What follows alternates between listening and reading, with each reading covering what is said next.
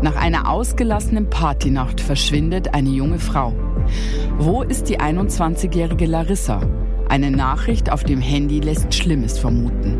Die verzweifelte Suche und der Einsatz eines Autopannendienstes, der plötzlich Licht ins Dunkel bringt. Jetzt bei Spurlos.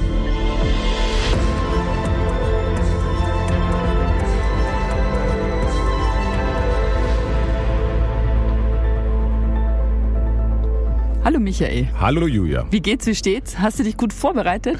Ja, ich habe mich gut vorbereitet und musste bei der Vorbereitung auch an dich denken. Okay, es liegt da wahrscheinlich in der Natur der Sache, weil wir den Podcast zusammen machen. Nein, ich war im Internet unterwegs und habe dabei etwas gesehen. Und zwar wird am 13. Oktober wieder die goldene Henne vorliegen. Erinnerst du dich an unser oh, hast Erlebnis? Du, hast du in Erinnerung geschwelgt? Genau, ich bin abgewichen von der Vorbereitung und äh, habe in Erinnerung geschwelgt, weil daran habe ich ganz lebhafte Erinnerungen. Mhm. Das ist jetzt schon ist ewig her. Ich weiß ja, gar nicht. War, warte, ich habe sie ja noch zu Hause, um mal das mhm. Finale vorwegzunehmen. ich habe sie bekommen. Ähm, 2010. 13 Boah, Jahre, krass. Ne? Schon lange her. Mhm. Also für alle, die das nicht kennen, die ja. Goldene Henne ist der größte Zuschauerpreis, glaube ich, Deutschlands. Also der ja. größte Preis, der wirklich von den Zuschauern bestimmt wird. Ja, und, stimmt. Und den hast du bekommen und mhm. da war ich Begleitung bei. Wer, wer macht das eigentlich? Äh, die Super Illo, glaube ich. Äh, ja? Ich glaube die Super Illo, Super oder? Super Illo? Ja. Es also falls es falsch ist, dann schreibt uns. Aber ich meine auch. Genau, ja. die machen das und daran musste ich gestern denken, weil ich dich damals zur Preisverleihung begleitet habe. Mhm. Du musst vielleicht auch erklären, äh, was das für eine Kategorie war. Das war äh, die Kategorie für den größten Aufsteiger des Jahres. Damals warst du noch Newcomer. Ja, genau. genau. genau. Und ja. da warst du nominiert. Das war eine Live-Wahl an dem ja. Abend. Und ich bin wirklich gar nicht davon ausgegangen, dass ich das gewinnen könnte. Weißt du noch, ich wollte mich ja nicht mal da hinsetzen, wo die mich hinsetzen wollten. Ich habe gesagt, ach, ich setze mich hier hinten hin. Ja. Weißt du es noch? Genau. Und das Sitzen war nämlich nachher auch das Problem, weswegen der Abend mir so in Erinnerung geblieben ist. Weil ich war deine Begleitung. Ich äh, wurde aber anders hingesetzt, weil du saßt bei den Nominierten da vorne in so einer vorderen Reihe. Ja, das wollte ich ja nicht. Äh, das mhm. wolltest du nicht. Ich saß so fünf Reihen dahinter als mhm. die Begleitung. Und äh, das ist mir heute noch peinlich. Kennst du das, wenn Sachen so lange peinlich sind? Ich weiß es gar nicht mehr. Was war dir denn peinlich? Doch, das war, Was war? Äh, dann bin ich halt davon ausgegangen, dass alle Menschen, die in meiner Reihe sitzen, Begleitung ja. sind. Und dann saß neben mir so eine Frau, die ich nicht kannte. Ja. Und der, die habe ich dann gefragt, da habe ich mich vorgestellt, wie man so nett ist, wenn man sich so hinsetzt. Bist ja höflich, bist ein höfliches Kerl. Genau, ich bemühe mich. Mhm. Und dann habe ich gesagt, ich bin die Begleitung von Julia, ob sie auch die Begleitung von irgendjemandem entstanden wäre. Und dann sagte sie nur ganz höflich, aber ganz kurz, nein, sie tritt hier gleich auf. Ich habe Angst. Ich kenne das gar nicht. Und dann habe ich schon gedacht, okay, sie tritt hier auf, dann äh, äh wird es, äh, okay, peinlich, Auch noch ein beendet. Newcomer. Auch noch ein Newcomer. Nein, es war, sie wurde dann während der laufenden Vorstellung mhm. rausgeholt aus diesem Sitz und stand auf einmal auf der Bühne. Es war Andrea Berg. Neben mir saß die ganze Veranstaltung Andrea Berg Michael. und ich habe sie nicht erkannt. Die hat so ein eigenes Bergdorf oder sowas. ich, ich, ja, die, Echt? Äh, tolle Musik ist, äh, ist nicht ja, mal so, deswegen, deswegen musste ich an dich denken. Gestern in der mhm. Vorbereitung, als ich einiges gegoogelt habe. War in vielerlei Hinsicht ein lustiger, überraschender, aber auch peinlicher Abend, würde ich sagen. Ja, jetzt erstmal hast du ja den Preis gewonnen. Also das war ja schon ja. mal gut, aber. ich war wirklich, hast du ja gemerkt, ja, wie vom Donner du warst gerührt. wirklich überrascht. Du mhm. hattest äh, Kannst um es sagen? nett zu sagen, einen kleinen Blackout auf nee, der Bühne. Es war schon ein großer Blackout. Äh, ich habe in berühmte Gesichter geguckt im Publikum. Herr Schäuble zum Beispiel. Ich glaube, der Herr Gottschalk war da. Alle, alle waren da. Und ich konnte nichts mehr sagen, wirklich nichts. Es war der erste und einzige Blackout meines Lebens. Meine Mutter hat mir hinterher erzählt, sie ist schreiend in die Küche gelaufen. Und sie sagt nichts, sie sagt nichts. Das habe ich auch gedacht. Und, ja, und ich habe einen Aufnahmeleiter hinter der Bühne, ich weiß ja, wie es abläuft, ja. gehört, der einfach hoch in die Regie über übers Headset gesagt hat, ja, was soll ich machen? Die redet nicht. das war so peinlich. Ja, ach, so ewig war es ja dann. Nee, es aber ging gefühlt, ja dann irgendwann. Genau. Und dann habe ich die Worte wiedergefunden. Und dann genau. war schön und dann haben wir noch äh, angestoßen auf deinen. Ja, es äh, war ein schöner Abend, das stimmt. Und daran hast du gestern gedacht. Daran habe ich gestern gedacht. Ja, dann haben wir an der Stelle ähm, mal wieder, das seid ihr gewöhnt, mittlerweile einen relativ harten Bruch. Wir meinen das natürlich niemals respektlos mhm. und ich mhm. denke, das wisst ihr auch. Mhm. Ja, es ist ein ernstes Thema und ich habe mich gefragt, Julia, mhm. bist du ein Mensch, der sich schnell schuldig fühlt? Ich glaube, dass das als junge Frau, Mädchen, junge Frau, eher ein großes Thema bei mir war, mhm. dass man Dinge so auf sich immer bezieht, weil man es allen recht machen möchte. Ich glaube, wenn man älter wird und schafft zu wissen, wer man ist, glaube ich, kann man das besser einschätzen. Was ist wirklich meine Schuld? Das heißt ähm, jetzt nicht mehr so. Nein. Jetzt, wo ich erwachsen bin und weiß, wer ich bin, habe ich das nicht mehr. Unseren Fall heute erzählt uns Katrin. Sie berichtet von einer Zeit, die geprägt war von großen Schuldgefühlen und von einer großen Ohnmacht. Es geht um die Zeit, als Katrins Schwester Larissa spurlos verschwand. Mit voller Kraft strahlt die Sonne durch das Fenster in Katrins Gesicht. Langsam öffnet sie die Augen. Ihr erster Blick fällt auf den Wecker neben dem Bett. Zehn Uhr zeigt die Anzeige. Es ist schon spät. Aber Katrin würde sich am liebsten noch einmal umdrehen. Sie hat nur vier Stunden geschlafen und es geht ihr nicht gut. Der Kopf schmerzt, alles dreht sich. Sie hat einen kleinen Kater. Oh Mann, denkt sie und macht schnell wieder die Augen zu. Hinter Katrin liegt eine lange Partynacht. Es ist Samstag, der 14. September 2013. Die 27-Jährige und ihre beiden Mitbewohner sind erst um 6 Uhr zu Hause gewesen. Was für ein Abend. Katrin lässt ihn noch einmal Revue passieren. Dabei kommt sie schnell ins Grübeln. Es war ein toller Abend, ohne Frage. Wäre dann nicht dieser Streit im Irish Pub gewesen. Am Abend zuvor war auch Katrins Schwester Larissa dabei. Sie hatten viel gelacht, Spaß gehabt. Bis zu diesem Streit. Danach ist Larissa gegangen. Ob sie wohl schon wach ist, denkt Katrin. Noch schlaftrunken greift sie nach ihrem Handy. Vielleicht hat sie ja schon geschrieben. Katrin entsperrt ihr Handy. Das Display leuchtet auf. Und tatsächlich erscheint eine Nachricht.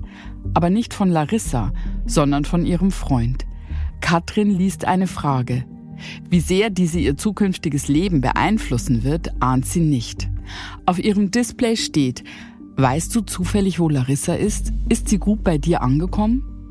Noch nie war Katrin so schnell wach wie in diesem Moment. Panisch richtet sie sich auf und kontrolliert ihr Handy auf verpasste Anrufe.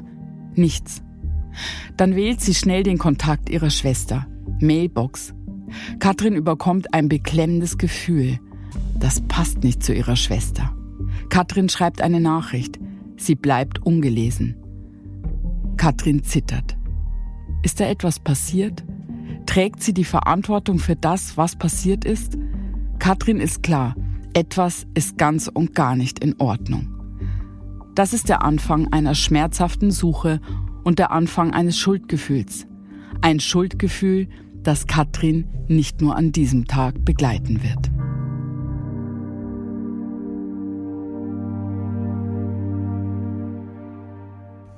In unserem heutigen Fall geht es also um zwei Geschwister, Katrin und Larissa. Schwestern, die sich so nahe stehen, dass nicht nur das Gefühl von Verbundenheit sehr stark ist, sondern auch das Gefühl von Verantwortung. Kaum jemand kennt Larissa so gut wie ihre Schwester Katrin. Sie hatten schon immer ein sehr enges Verhältnis zueinander. Vor allem Larissas aufgeweckte und fröhliche Art ist das, was Katrin sehr zu schätzen weiß. Aber auch ihre Einstellung zum Leben – Katrin erinnert sich an die beiden Mottos ihrer Schwester. Einmal Carpe Diem, nütze den Tag, war ganz wichtig. Und Lebe, lache, liebe. Das hat sie echt überall immer wieder gesagt. Und aufgehängt, also egal wo, an der Wand, auf ihrem Handy, war es als Bildschirmhintergrund, also immer dieses Lebe, lache, liebe. Jeden Tag.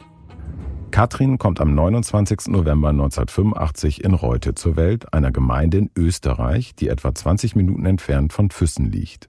1988, 92 und 96 bekommen ihre Eltern drei weitere Töchter, Anna, Larissa und Mara. Trotz des großen Altersunterschieds hat Katrin zu allen ein sehr gutes Verhältnis. Sie ist eine stolze große Schwester und verbringt viel Zeit mit der Familie. Während ihrer Kindheit genießen sie die Tage draußen in der Natur. Die Familie wohnt direkt am Lech, einem Fluss, an dem sie oft ausgelassen spielen. In ihrer Jugend wachsen Katrin und ihre Geschwister dann immer mehr und mehr zusammen. Katrin erinnert sich gerne an einen besonderen Ausflug zurück. Als sie 18 Jahre alt ist, fährt sie mit ihren Schwestern in einen Freizeitpark, und zwar ohne ihre Eltern. Für Katrin bleibt dieses Erlebnis bis heute unvergessen das war so ein Freiheitsgefühl. Nur wir vier, ich als natürlich Verantwortliche, war auch ein bisschen herausfordernd insgesamt, aber nur wir vier allein erobern sozusagen die Welt. So hat sich's angefühlt. Das war so intensiv, so lebendig und so lustig, was mir da Lachanfälle erlebt haben. Das werde ich nie vergessen und äh, also das, das hat uns nochmal als Schwestern ganz eng zusammengebracht und äh, viel mehr verbunden, als es davor jemals war. Mit dem Älterwerden wird vor allem das Verhältnis zwischen Katrin und ihrer fast sieben Jahre jüngeren Schwester Larissa immer enger. Die Beziehung zwischen mir und der Larissa war schon eine ganz besondere, weil sie einfach extrem ähnlich mir war. Und zwar unsere Gedankengänge haben sich oft so überschnitten, dass man gar nicht Worte braucht. Und die haben sie dann auch immer bezeichnet als Zwilling meiner Seele.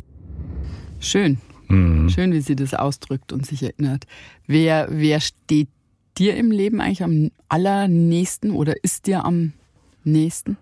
Am allernächsten natürlich mein Mann, würde ich sagen, ja. aber tatsächlich auch meine Schwestern. Also mit zwei denen, hast du, ne? Ich habe zwei darf Schwestern. Das, verraten? das darf man verraten. Ich habe zwei Schwestern, die mir sehr nahe stehen und da ist es genauso. Wir haben die gleichen Gedanken und sind in vielen mhm. Dingen sehr ähnlich. Hm, schön. Nach ihrem Abitur zieht Katrin im Jahr 2005 nach Innsbruck, rund anderthalb Stunden von zu Hause entfernt. Sie beginnt ein Studium in Geschichtswissenschaften und Latein auf Lehramt. Trotz der Entfernung hält sie regelmäßigen Kontakt zu ihrer Familie. Die Jahre vergehen. Niemand ahnt, was die Familie erwartet. Im März 2013 ist Katrin 27 Jahre alt. Nachdem sie eine Herzmuskelentzündung im vergangenen Jahr erfolgreich überstanden hat, beschließt sie wieder aktiver zu werden. Zusammen mit ihren Freunden plant Katrin einen Skiausflug in den Tiroler Alpen. Doch die Skipisten sind an diesem Tag stark vereist, mit schweren Folgen für Katrin. Ja, das war dann nicht ganz so toll, weil ich bin ziemlich schnell gestürzt. Und zwar ziemlich heftig, so heftig, dass man äh, das ganze Knie eigentlich ja kaputt worden ist. Ich habe einen Kreuzbandriss gehabt, ich habe Schwellungen, Blutergüsse gehabt und habe dann auch schnell ins Krankenhaus müssen und habe da dann aber sogar noch zehn Tage später eine Thrombose gekriegt. Hm. Ja, ein, ein Sturz mit heftiger Knieverletzung, das kommt mir bekannt vor. Das ja. ist dir ja auch mal vor laufender Kamera passiert. Ja, da war ähm, tatsächlich auch Eis im Spiel vor einem Fischladen irgendwo im Norden war das. Da ist mhm. mir dann die, beim Drehen. Ja, äh, es war ja nicht zum ersten Mal. Also mir ist die komplette Kniescheibe ja. raus. Hat auch alles, wie wir in Bayern sagen, zerlegt. Und das, seitdem bin ich im, ja, im lustigen Knieclub. Das hat dich lange beschäftigt. Mhm. Im Mai 2013, etwa acht Wochen nach dem Unfall, wird Katrin operiert. Die Operation verläuft gut, dennoch muss Katrin sich in den nächsten Wochen und Monaten schonen. Sie ist auf Unterstützung angewiesen und zieht daher vorübergehend zurück zu ihren Eltern, dort, wo auch ihre Schwestern noch zu Hause sind. Katrin freut sich besonders, wenn ihre Schwester Larissa von der Arbeit kommt. Sie macht eine Lehre zur Werkstoffprüferin. Nach Feierabend begrüßt Larissa ihre Schwester oft mit den Worten, der Tag ist noch jung. Doch Katrin ist in ihrer Bewegung noch sehr eingeschränkt. Und so endet der Tag nicht selten in stundenlangen Gesprächen. Dabei gibt es ein Thema, das immer wieder aufkommt. Und es war ganz klar dieser große Traum von uns beiden da, gemeinsam nach Wien zu ziehen, dort weiter zu studieren. Sie wollte immer so technische Physik und ich wollte immer Archivwissenschaften. Und da haben wir schon geträumt davon, wie soll unsere Wohnung ausschauen.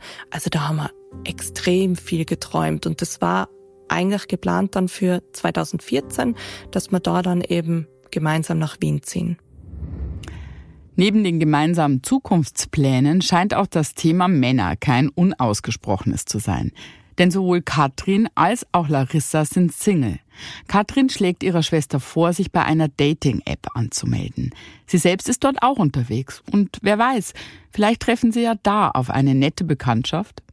Larissa ist neugierig und beschließt, sich das Online-Dating mal genauer anzuschauen. Im August 2013 muss Katrin für drei Wochen zur Reha. Mit Larissa steht sie weiter in engem Kontakt. Katrin erfährt, dass ihre Schwester über die Dating-App jemanden kennengelernt hat, mit dem sie immer intensiver schreibt. Sein Name ist Dominik. Er ist vier Jahre älter und wohnt in Innsbruck. In der Stadt, in der auch Katrin lebt. Doch die 21-Jährige ist noch nicht sicher, ob sie ihn wirklich treffen soll. Schließlich kennen sich beide erst kurz. Sie bittet Katrin um einen Rat. Und Ion sagt, ja, über dieses Hin- und Herschreiben finde ich immer, ja, da versteht man sich oft falsch. Ich finde es immer angenehmer, entweder telefonieren oder schnell jemanden zum Treffen, weil dann war ich einfach viel mehr. Und das ich ja dann vorgeschlagen, da hat sie gesagt, ja, na, das werde ich mal machen. Ich werde ihn auf jeden Fall mal treffen. Und dann war sie auch gleich begeistert von ihm und hat erzählt, weil er ist so nett und wir treffen uns jetzt öfter. Larissa und Dominik werden schließlich ein Paar. Katrin freut sich für ihre Schwester und auch sie hat mittlerweile jemanden gefunden, mit dem sich langsam etwas anbahnt. Katrin ist überglücklich, denn auch gesundheitlich scheint es ihr immer besser zu gehen. Anfang September steht eine wichtige ärztliche Untersuchung an. Katrin kann diesen Termin kaum erwarten. Dann hat man die Tests gemacht und das Ergebnis war sehr positiv. Ja, endlich Thrombose frei. Und dann haben wir gedacht, oh Halleluja, nach vier Monaten Thrombose, endlich keine Thrombose mehr, keine Spritzen mehr. Und dann sagt man, das ist doch ein Grund zum Feiern. Es wird Zeit, wieder mal Party zu machen nach diesen Monaten. Am Freitag, den 13. September 2013, ist es soweit. Katrin hat rund 30 Gäste eingeladen. Larissa nimmt den Weg nach Innsbruck allein auf sich. Denn die anderen beiden Schwestern können leider nicht dabei sein. Katrin freut sich riesig. Sie hat ihre Schwester seit der Reha nicht mehr gesehen. Außerdem möchte Katrin die Gelegenheit nutzen, Dominik, Larissas neuen Freund, als erste aus der Familie kennenlernen zu dürfen. Katrin lebt in einer Dreier-WG. Sie ist froh, dass ihre beiden Mitbewohner offen für eine WG-Party sind. Die Getränke stehen kalt, die Playlist läuft. Gegen 20 Uhr kommen die ersten Gäste. Larissa meldet sich mit einer kurzen Nachricht. Sie und Dominik wollen noch an einer Pizzeria vorbei und verspäten sich. Katrin nimmt es gelassen und freut sich auf den gemeinsamen Abend. Alle sind gut drauf. Genauso hat Katrin sich die Party vorgestellt. Sie ist zufrieden. Aber wo bleibt Larissa? Als Katrin sich gegen 21.30 Uhr nochmal bei ihrer Schwester melden will, klingelt es plötzlich an der Tür. Das muss sie sein. Katrin rennt aufgeregt zur Wohnungstür. Dann mache ich die Tür auf und wir haben uns angeschaut und wir haben einfach einen Lachflash gekriegt. Also wir haben ohne Hallo wirklich zum Sagen einfach losgelacht und ihr Freund dahinter schon ganz verdutzt geschaut und hat sich wahrscheinlich gedacht, was ist mit denen zwei gerade los? Aber wir haben einfach herzlich lachen müssen, so war man eben und haben uns umarmt und es war einfach schön, sie zu sehen und dann hat sie ihn eben vorgestellt und ich habe ihn natürlich gleich gemustert, ein bisschen von Kopf bis Fuß und haben mir gedacht, ja, also vom, vom Styling her muss man sagen, das war genau ihr Typ. Ähm, Oh, die Größe, das sportliche, also sportlicher Körper und jung, dynamischer, sportlicher Typ insgesamt so mit einem äh, mit einer freudigen Ausstrahlung auf jeden Fall, super freundlich. Die Stimmung ist ausgelassen. Katrin schlägt irgendwann vor, weiterzuziehen. In der Innenstadt soll ein Elektro-Event stattfinden. Die anderen sind einverstanden. Gegen 23.30 Uhr zieht die ganze Partygesellschaft los. Auf dem Weg dahin kommen sie an einem Irish Pub vorbei und wollen auch dort für eine kurze Zeit bleiben. Der kurze Zwischenstopp wird länger. Man feiert im Pub ausgelassen weiter, bis ungefähr zwei Stunden später Katrin bemerkt, dass Larissa traurig auf sie zuläuft. Schnell fällt der Blick auf Dominik. Auch er scheint bedrückt zu sein. Katrin denkt sofort an einen Streit. Und dann setzt sie sich neben mir an die Bar direkt auf den Stuhl, auf den Hocker und ich sehe, dass sogar eine Träne runterrinnt. Also, dass sie auch wirklich geknickt war und traurig in dem Moment. Und ich gesagt, ja, was ist denn los? Was ist denn passiert? Und hat sie eben gesagt, ja, er ist eifersüchtig auf einen Freund von mir, der ebenfalls auf der Party gerade war, weil ich eben mit dem geredet habe. Und dann hat sie irgendwie an mir vorbeigeschaut und ist einfach aufgesprungen vom Hocker und losgedüst. Und ich habe sie dann zack an der Hand noch festgehalten und gesagt, wo gehst du jetzt hin? Was machst du jetzt? Was tust du denn jetzt? Sie so, ja, sie geht jetzt ähm, er ist gerade raus und sie will ihm hinterher und sie geht jetzt hoch mit ihm und klärt es. Oh, das hört sich ja eigentlich komplett unnötig an. Ne? Sie, sie hat ja, glaube ich, einfach nur eine offene, freundliche Art, da so, so übermäßig eifersüchtig ja. zu reagieren. Das finde ich immer ganz, ganz schwierig. Es hört sich auch so an, als wenn Alkohol da eine Rolle spielt. Mhm. Ähm, die waren in Feierlaune unterwegs und unter Alkohol ist sowas ja dann oft noch schneller oder wird sowas oft schneller ähm, ja, zum richtigen Streit. Und die waren zu dem Zeitpunkt wie lange zusammen? Wenige Wochen, mhm. also knapp zwei Monate. Mhm. Erstmal nichts Ungewöhnliches, auch wenn es unnötig erscheint, aber später nimmt dann das Unheil seinen Lauf. Gegen halb drei, ungefähr eine Stunde nachdem Larissa und Dominik gegangen sind, gehen Katrin und ihre Freunde weiter in Richtung Innenstadt. Katrin ist in Feierlaune, muss aber immer wieder an Larissa denken. Hoffentlich haben sie sich wieder vertragen, denkt sie. Katrin möchte sich vergewissern und schreibt ihrer Schwester eine Nachricht. Alles in Ordnung? Es dauert nicht lange, als eine Antwort kommt. Ja, alles passt alles gut soweit. Mit so einem umgekehrten Smile, das hat sie immer, das war so typisch sie, das hat sie immer geschrieben. Und da habe ich gewusst, okay, es passt jetzt alles im Moment. Mhm. Ja, also die beiden haben sich wieder vertragen, da scheint alles in Ordnung zu sein. Oder kann ich auch mir vorstellen, sie wollte nur, dass ihre Schwester sich keine Sorgen macht. Das war ja schließlich der Abend mhm. ihrer Schwester und dazu kommen wir dann auch noch. Nach einer langen Partynacht erreicht Katrin gegen 6 Uhr morgens ihre WG. Erschöpft holt sie sich eine Flasche Wasser ans Bett und legt sich schlafen. Nur vier Stunden später wird Katrin wieder wach. Wie ein Film spielt sich die letzte Nacht in ihrem Kopf ab. Leicht verkatert dreht sie sich zur Kommode und greift nach ihrem Handy. Ob Larissa sich schon gemeldet hat? Und tatsächlich leuchtet eine Nachricht auf, aber nicht von Larissa, sondern von ihrem Freund Dominik. Und in dieser Nachricht ist dann gestanden, hey, ähm, Katrin, warst du zufällig, wo Larissa ist? Ist sie bei dir gut angekommen? Weil sie hat äh, mitten in der Nacht die Wohnung verlassen und ich mache mir jetzt doch ein bisschen Sorgen, wo sie jetzt ist, ob sie auch wirklich bei dir gelandet ist, so. Und in dieser Sekunde kann mich noch so erinnern, ich war noch nie in meinem Leben so schnell wach wie in dem Moment. Ja, kann ich absolut mhm. nachvollziehen. Da bist du tatsächlich wie vom Blitz gerührt. Ähm, sie war sich ja sicher, dass die Schwester dann wahrscheinlich beim Freund ist und erfährt jetzt, dass der auch fragt, wo ist mhm. sie, denn sie hat die Nacht gar nicht bei ihrem Freund Dominik verbracht. Das bringt uns ja wieder zu der Nachricht, alles ist in Ordnung, weil das äh, lässt ja vermuten, dass mhm. es da doch noch weiter Streit gegeben hat, weil sonst hätte sie ja nicht gehen müssen und ihren Freund da verlassen mitten in der Nacht. Oder es ist noch irgendwas anderes passiert, von dem man an dem Punkt einfach nichts weiß. Oder das. Aus Dominiks Nachricht geht jedenfalls hervor, dass sich Larissa auf den Weg zu Katrin gemacht hat. Also der Gedanke, dass ihr unterwegs etwas zugestoßen sein könnte, ist ja dann erstmal nicht auszuschließen. Mhm. Ne? Es ist dunkel, sie ist in einer für sie ja fremden Stadt mhm. und das ist auf jeden Fall nicht ungefährlich. Das ist nachts und ähm, da könnte was passiert sein.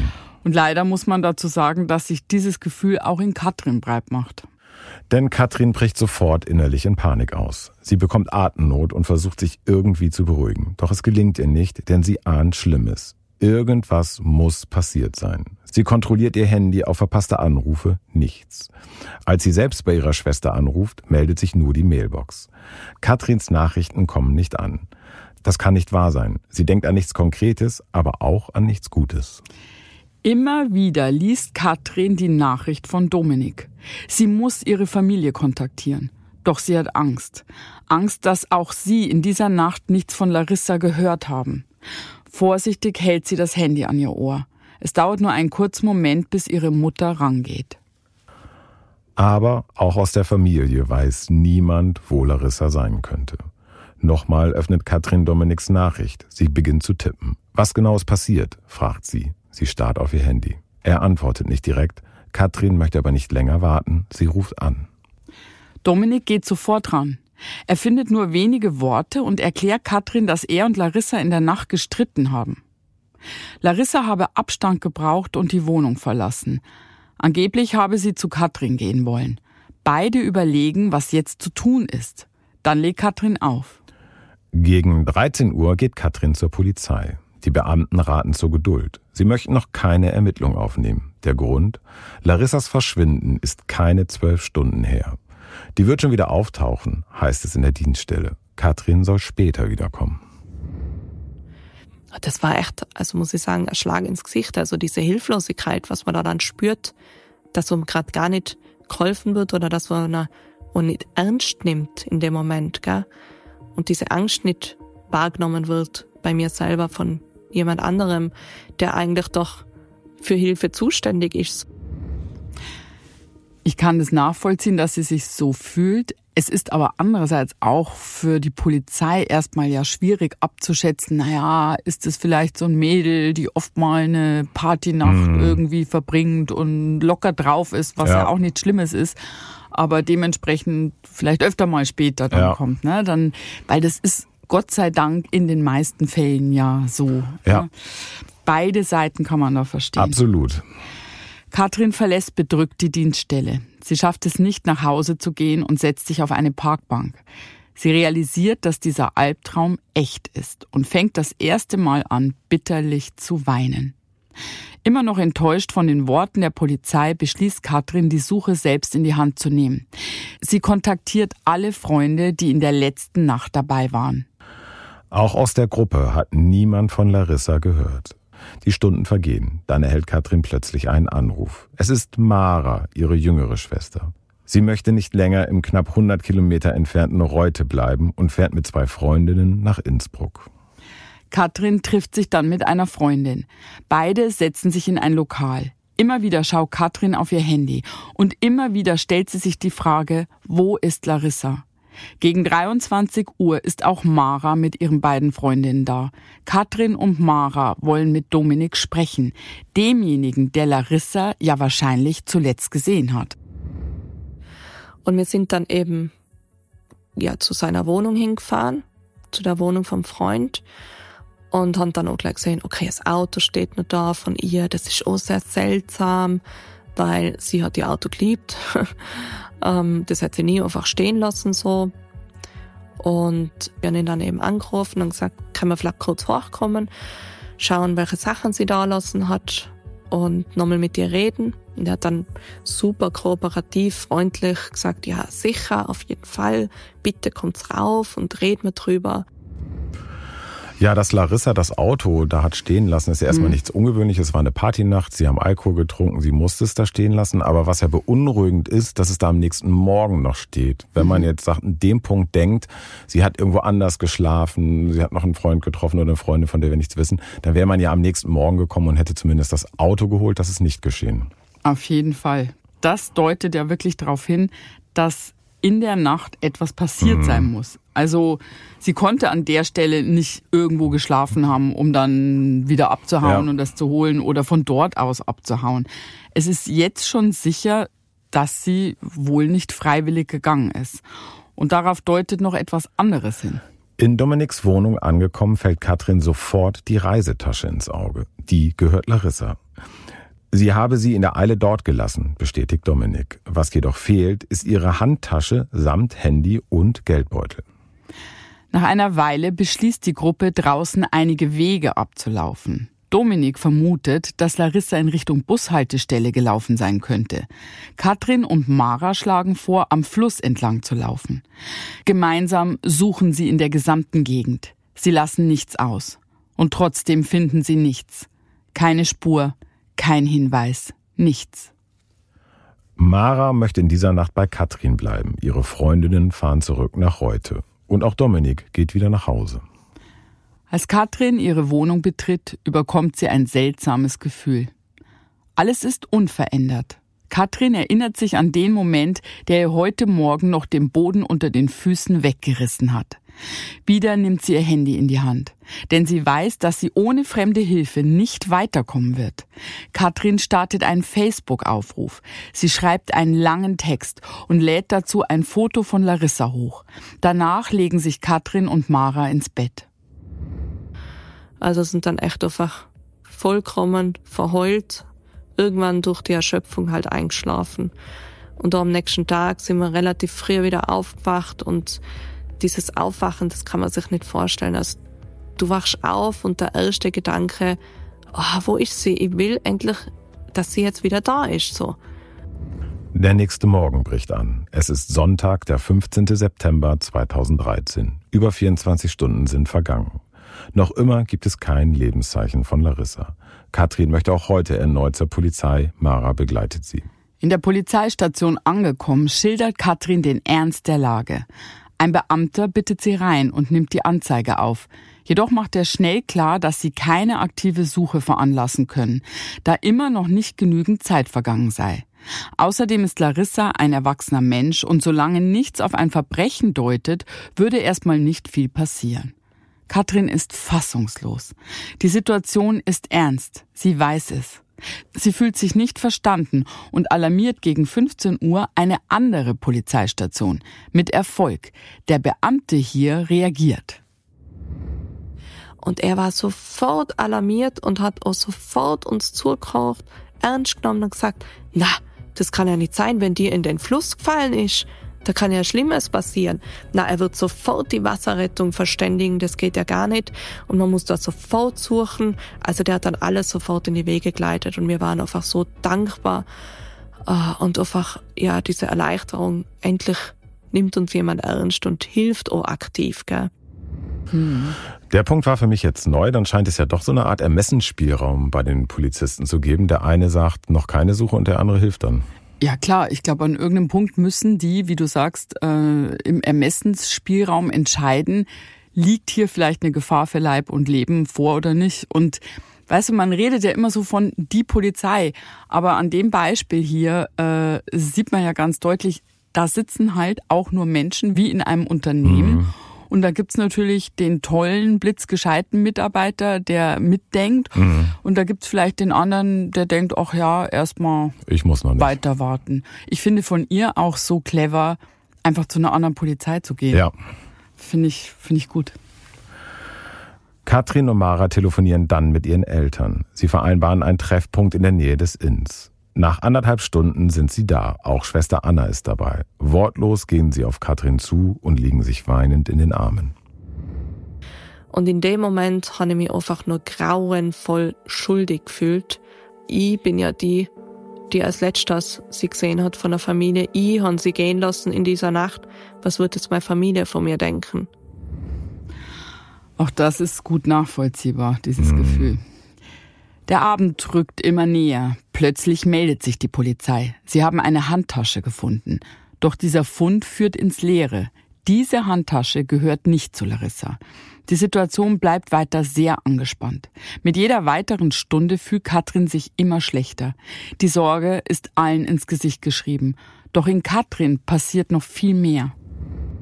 Meine Schwester Anna hat mich in Grund und Boden gebrüllt.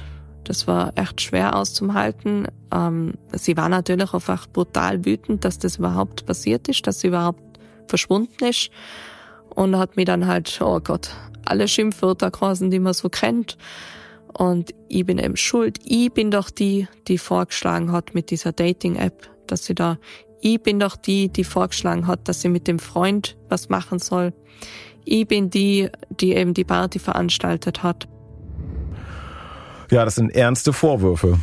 Jetzt ja, soll sie schuld sein. Ja, ist aber natürlich sehr weit hergeholt. Mhm. Ich kann trotzdem verstehen, dass man dann solche Gedanken hat. Ich glaube, wenn sowas Unaussprechliches in der Luft liegt, dass was ganz Schlimmes passiert sein könnte, fühlt man sich so machtlos, dass man es irgendwie braucht, äh, einen Schuldigen zu finden in dem mm. Moment. Kennst du das? So, man meint das, dann, dann könnte man es besser greifen oder oder ja, aber wenn man es so von außen betrachtet, ist das ja hochgradig irrational Total. und hat ja eigentlich keine Grundlage. Nee.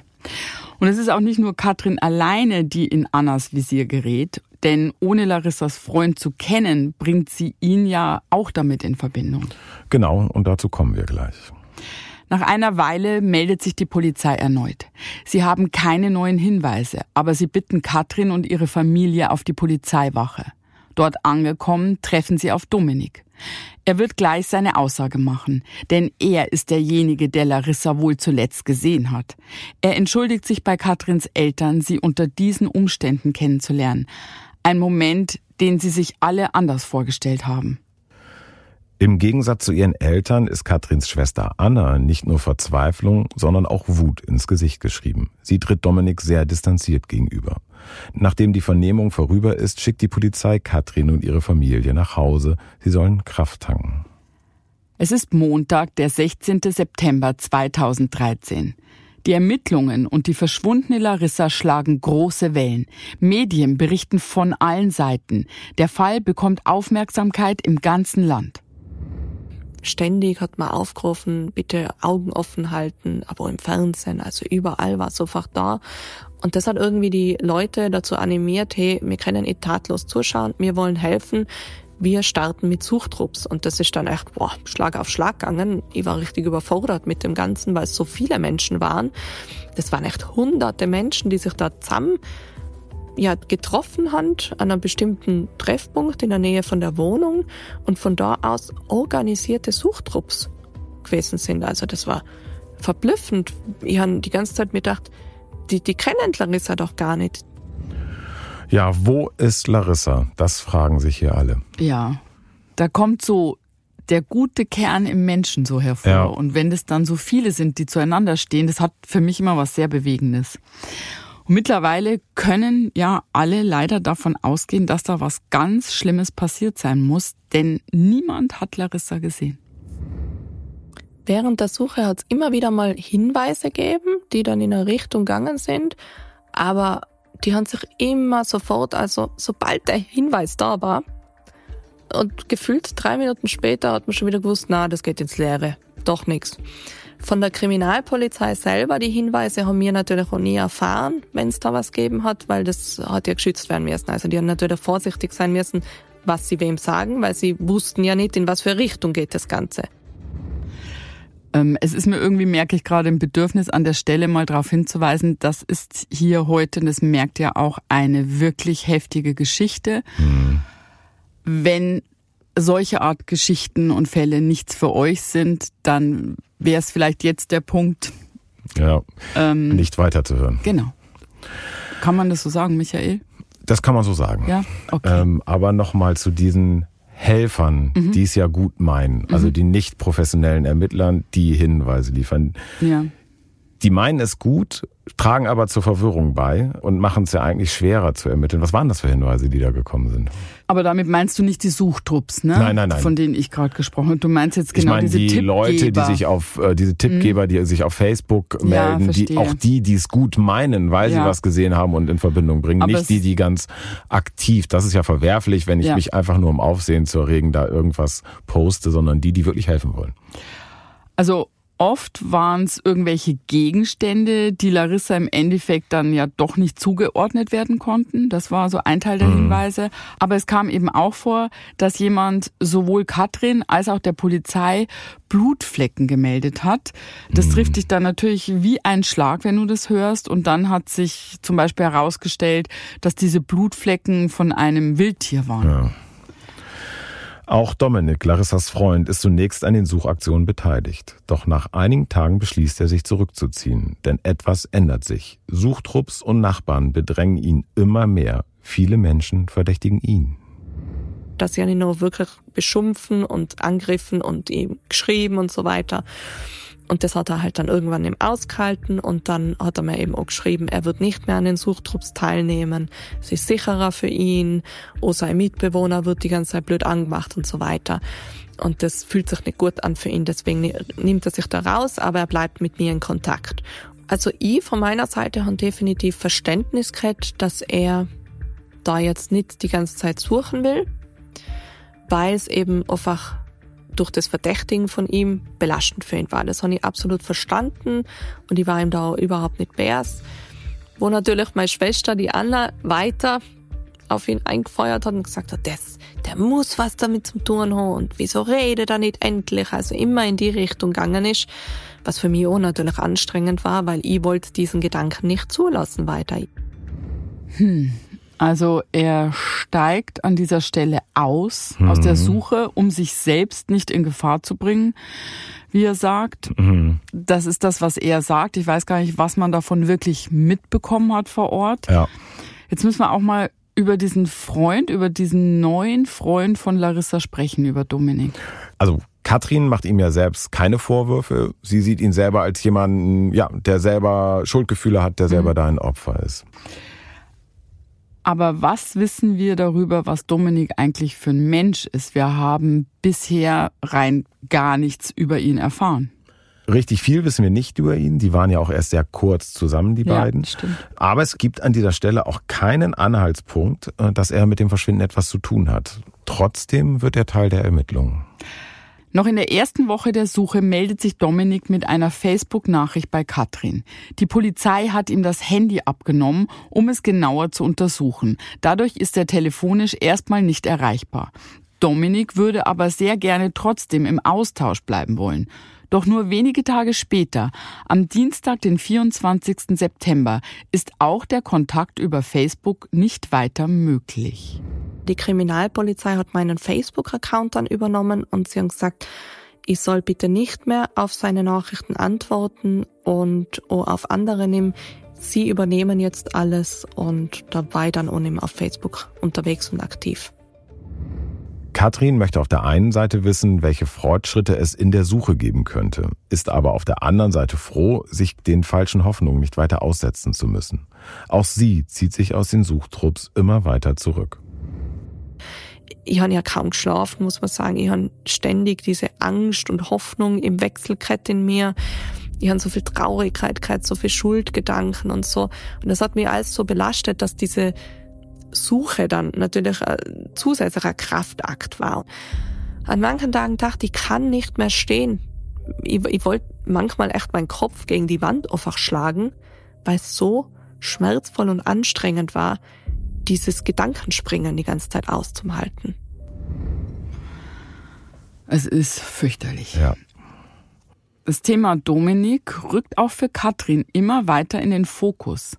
Langsam beginnt sie auch über die Möglichkeit nachzudenken, er habe vielleicht etwas mit dem Verschwinden zu tun. Gedanklich geht sie nochmal alles durch, was Larissa ihr über Dominik erzählt hat. Auch die letzten Tage vor und nach dem Verschwinden lässt sie erneut vor dem geistigen Auge ablaufen. Da erinnert sie sich an eine Situation, die sie am liebsten wieder ausblenden möchte. Als Katrin und ihre Schwester Mara am ersten Abend nach dem Verschwinden in Dominiks Wohnung stehen, hat vor allem Mara eines sofort bemerkt. Und Mara, die ist dann immer so, die inspiziert immer gleich so, die beobachtet ganz genau so die Wohnung und alles, hat sie sich ganz genau angeschaut und es ist ihr sofort aufgefallen, unfassbar eigentlich, dass in seinem Zimmer keine Bettlaken nichts liegt. Und dann hat sie ihn gleich darauf angesprochen und gesagt, hä, wieso, wo sind denn deine ganzen Bettsachen? Keine Decke, kein Polster, nix und so. Und dann hat er eben gesagt, ähm, ja, es ist immer Waschtag am Samstag bei ihm und ähm, deswegen hat er den ganzen Tag waschen und ja, deswegen ist da kein Bettzeug. Hm. Seine Freundin ist seit einem Tag verschwunden. Mhm. Alle sind in heller Aufregung mhm. und er wäscht Wäsche. Das ist mehr als seltsam. Vielleicht auch eine Übersprungshandlung. Okay, das kann es auch sein. Trotzdem, Ablenkung. wir wissen an dieser Stelle nichts über ihn. Er ist eine fast anonyme Bekanntschaft aus dem Internet, könnte man sagen. Und es hat Streit gegeben. Da war die Schwester ja Zeugin. Mhm. Das sind ganz klar alles Indizien. Da gibt's jetzt gar nichts, aus dem man wirklich einen konkreten Vorwurf formulieren könnte. Aber wenn wir mal nach dem Ausschlussverfahren vorgehen, an dieser Stelle. Ja, wenn wir es mal aufzählen, also es gibt ja keinen Grund, kein Motiv, freiwillig zu gehen mhm. für Larissa.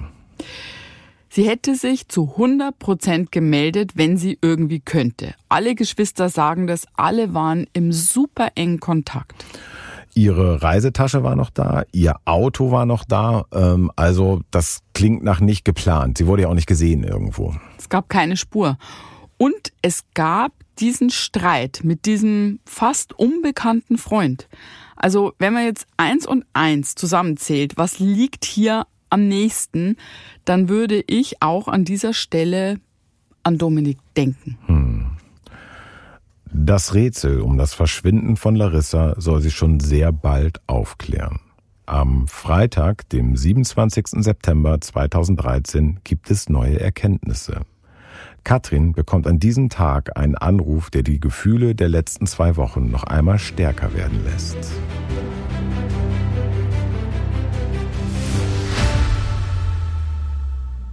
Katrin, wo bist du? ertönt es aus Katrins Handy. Es ist ihr Vater. Sie hat die letzte Nacht bei ihrem Freund verbracht. Noch immer fällt es ihr schwer, allein zu sein. Was ist denn los? fragt sie vorsichtig, ohne zu wissen, ob sie die Antwort wirklich hören möchte. Es gibt Neuigkeiten von der Kriminalpolizei. Können wir uns bitte in deiner Wohnung treffen? Katrin überlegt nicht lange. Sie kann hören, dass er bereits im Auto sitzt und stimmt zu. Katrin und ihr Freund gehen gemeinsam los. Ihre Wohnung ist nur wenige Minuten zu Fuß entfernt. Ihr Vater steht bereits vor der Tür. Sie gehen rein, die Treppen hoch ins erste Stockwerk und betreten die Wohnung. Zu dritt sitzen sie in der Küche und warten auf die Polizei. Katrin schaut auf die Uhr. Es ist Viertel nach zehn. Seit über einer halben Stunde warten sie schon. Wann kommen die denn? Katrin steht auf und geht rüber in ihr Zimmer. Von dort aus kann sie direkt die Straße sehen. Immer wieder geht sie hin und her. Immer wieder bleibt sie am Fenster stehen und schaut runter. Da sind sie ja endlich, denkt sich Katrin. Doch die Erleichterung schlägt um in ein Gefühl, das sie nur schwer beschreiben kann. Vor ihrer Tür hält nicht die Kriminalpolizei, sondern ein Rettungswagen mit der Aufschrift Kriseninterventionsteam. Katrin möchte am liebsten wegrennen, denn sie weiß, die Leute, die gleich aus diesem Auto steigen, kommen nur, wenn es schlechte Nachrichten gibt.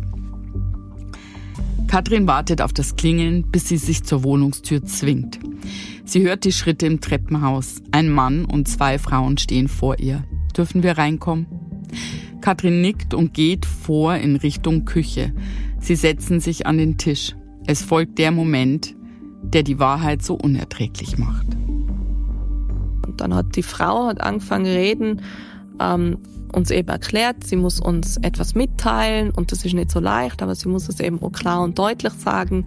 Ähm, die Larissa, unsere Schwester, Tochter, ähm, wurde von ihrem Freund ermordet und äh, in den Inn geschmissen. Larissa wurde ermordet. Während ihr Vater links neben ihr laut zu weinen beginnt, sitzt Katrin wie gelähmt da. Sie kann nicht weinen. Denn sie kann nicht glauben, was sie eben gehört hat. Ermordet. Immer wieder klingt dieses Wort nach. Mord.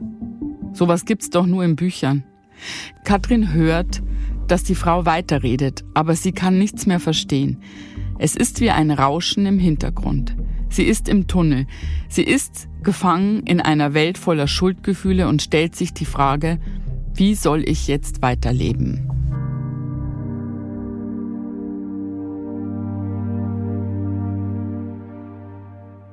Ja, da fehlen einem die Worte. Hm. Es ist ein absoluter Albtraum.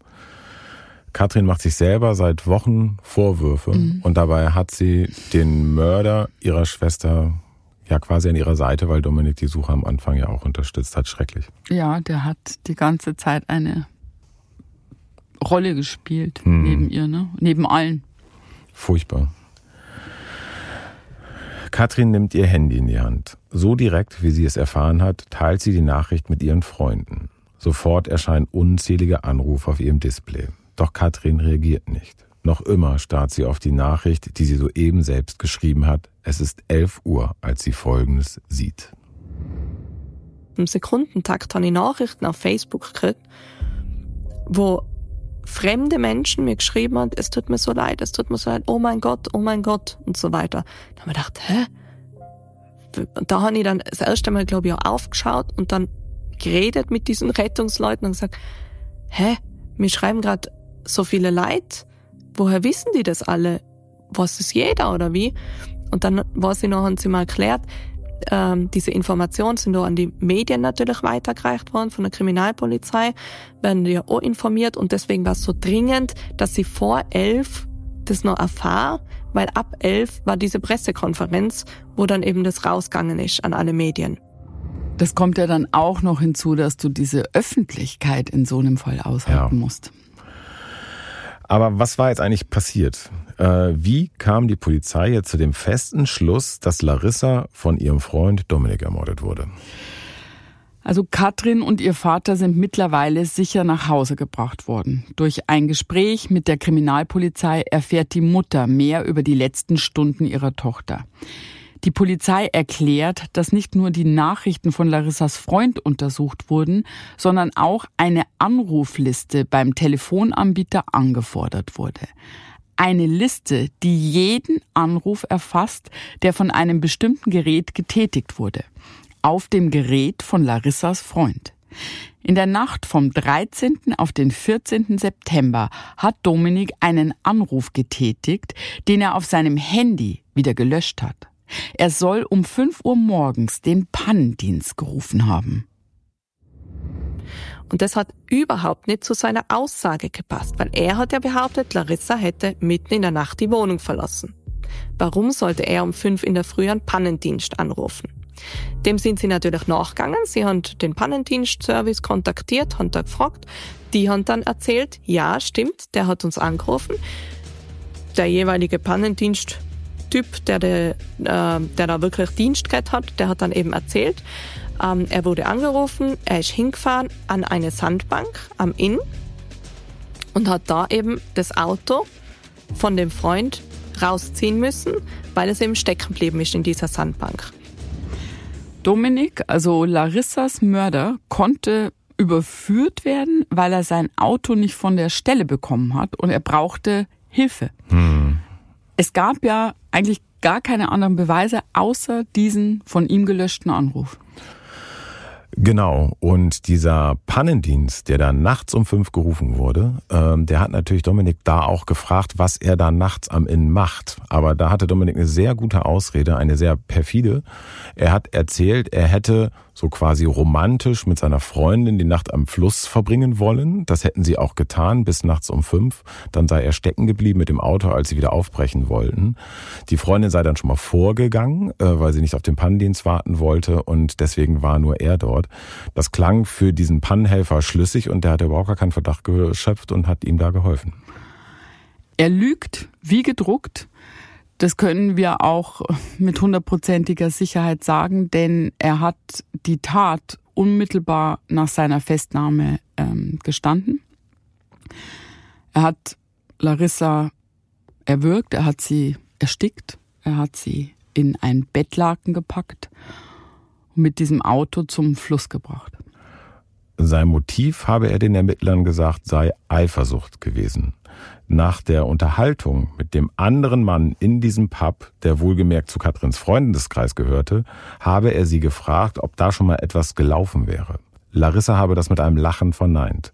Eine lockere, aber für ihn provokante Art, die angeblich alle Schalter in ihm umgelegt haben soll. Ja, die Frage, wie kann ein Mensch zu so einer brutalen Tat fähig sein? Hm. Wir haben dazu den Psychologen Uli Schmitz gefragt. In der Regel ist es aber so, dass der einzelne Mensch mal mehr, mal weniger, aber Ausgleiche hat, äh, äh, Kompensationen hat in seinem Lebensalltag, Dinge, die ihm wichtig sind und die er keinesfalls mit einer Dummheit gefährden lassen möchte. Menschen, die sich aber so erleben, dass ihnen im Leben häufiger übel mitgespielt wurde, dass sie nicht ernst genommen werden, keinen Respekt erfahren haben, sind denkbar empfindlicher dafür, bei Kränkungen äh, äh, deutlich aggressiver zu reagieren. Ähm, in dem Augenblick äh, muss der Hass so groß sein während der Tat, dass ähm, man zwanghaft dabei bleibt und ähm, kein äh, Fünkchen mehr in die Seele hineindringt, oh halt, du machst einen Fehler. Denn einen Fehler eingestehen äh, ist ohnehin bei Menschen, die so leicht kränkbar sind, eine äußerst schwierige Sache. Hm, da muss die Person schon sehr bereit sein, sich mit sich selbst auseinanderzusetzen, sich mit seinem ähm, schwer angeknacksten Ego auseinanderzusetzen, um dann echte Reue oder ein echtes Schuldgefühl äh, zu erleben. Es ist ja tatsächlich so, dass Kränkung oft ein Motiv für Mord in so Beziehungstaten ist. Ja. Ähm, ich meine, dieses Gefühl, der Kränkung, ne? dass das wirklich ein, ein schreckliches Gefühl für einen ist, wenn mhm. man sich echt gekränkt fühlt. Das kennt, glaube ich, jeder. Ist ein besonders ja. ekelhaftes Gefühl. Und anscheinend bei, bei Menschen, die so ein niedriges Selbstbewusstsein haben oder Selbstwertgefühl, ähm, ist es tatsächlich so, wie er das auch sagt, dass dann so eine Situation den Schalter umlegen kann. Mhm. Was du selber so, wenn du normal bist, irgendwie noch wegstecken kannst, dann hast halt Streit oder so oder äußerst wahrscheinlich, das fand ich jetzt nicht gut, dass du gelacht hast oder so. Aber ich finde es schrecklich, was muss da alles in dem Leben schon lange schiefgelaufen sein, dass es zu so einem Exzess kommt. Das ist so unbegreiflich. Der Pandin zeigt den Ermittler dann die Stelle am Fluss, an der sie den Wagen des Täters in besagter Nacht abgeschleppt haben. Doch Larissa ist hier schon längst nicht mehr auffindbar. Sie wird viele Kilometer weiter und erst einige Tage später, am 6. Oktober 2013, von der Wasserrettung gefunden. Die Beerdigung findet am Samstag, den 12. Oktober 2013 statt. Am Freitag, den 13. Juni 2014, wird Dominik zu 20 Jahren Haft und anschließender Sicherheitsverwahrung verurteilt. Es ist ein Urteil, das den Schmerz nicht lindern kann. Katrin und ihre Familie versuchen trotzdem, einen Umgang mit dem Verlust ihrer geliebten Schwester und Tochter zu finden. Und wir haben dann schnell innerhalb der Familie eine Familientherapie begonnen, wo wir uns immer wieder austauschen konnten, analysieren konnten, wo steht jeder gerade mit seiner Trauer. Und da war natürlich dieses Schuldthema auch sehr präsent. Und die haben dann auch ganz deutlich gespürt, und das wurde auch ausgesprochen immer wieder, dass sie mir auch teilweise eine Mitschuld geben. Einfach, dass ich die Person war, die sie eben empfohlen hat an ihn, also wo gesagt hat, trifft die mit ihm.